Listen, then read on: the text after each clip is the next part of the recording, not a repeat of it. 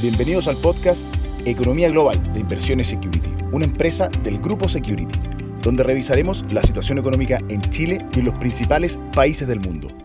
Hola a todos, bienvenidos. Soy Nelson Castillo, analista de inversiones, y en nuestro podcast de Economía Global de esta semana revisaremos la evolución del dólar en los últimos meses y sus causas.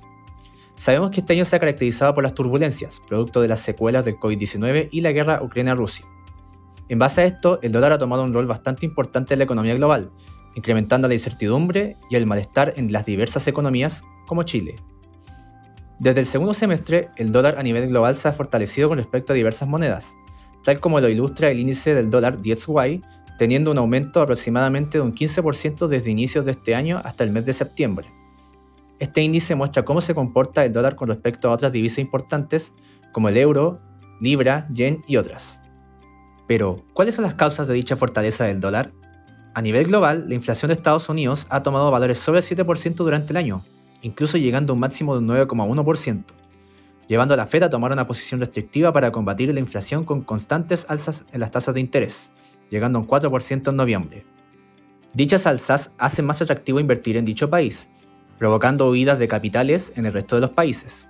Se suma a lo anterior que las alzas de la Fed han sido más agresivas que las implementadas por otros bancos centrales, como por ejemplo el europeo, por los efectos de la guerra, y Japón incluso ha mantenido una política monetaria expansiva.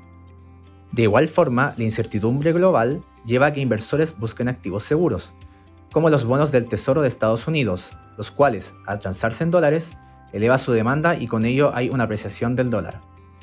Por otro lado, las políticas restrictivas en China para combatir el COVID-19 han mermado la demanda del cobre y otros commodities en dicho país.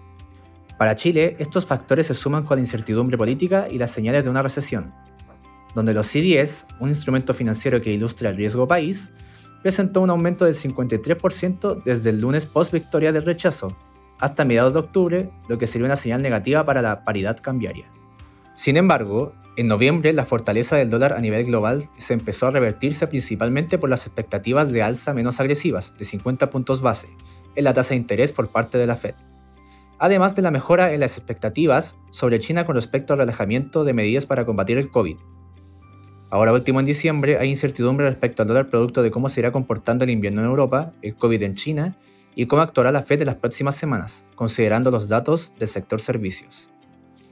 Finalmente, el dólar se ha caracterizado por tener una gran volatilidad durante el año, pero con una notoria tendencia a la fortaleza de este mismo, producto de la gran incertidumbre global que existe.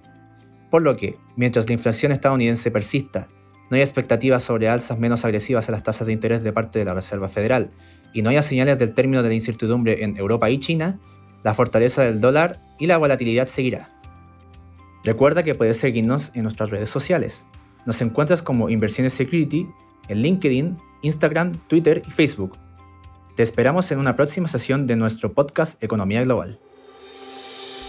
Te invitamos a revisar todos nuestros contenidos digitales en nuestro sitio web, Spotify y YouTube de Inversiones Security, una empresa del grupo Security. ¿Quieres? Puedes.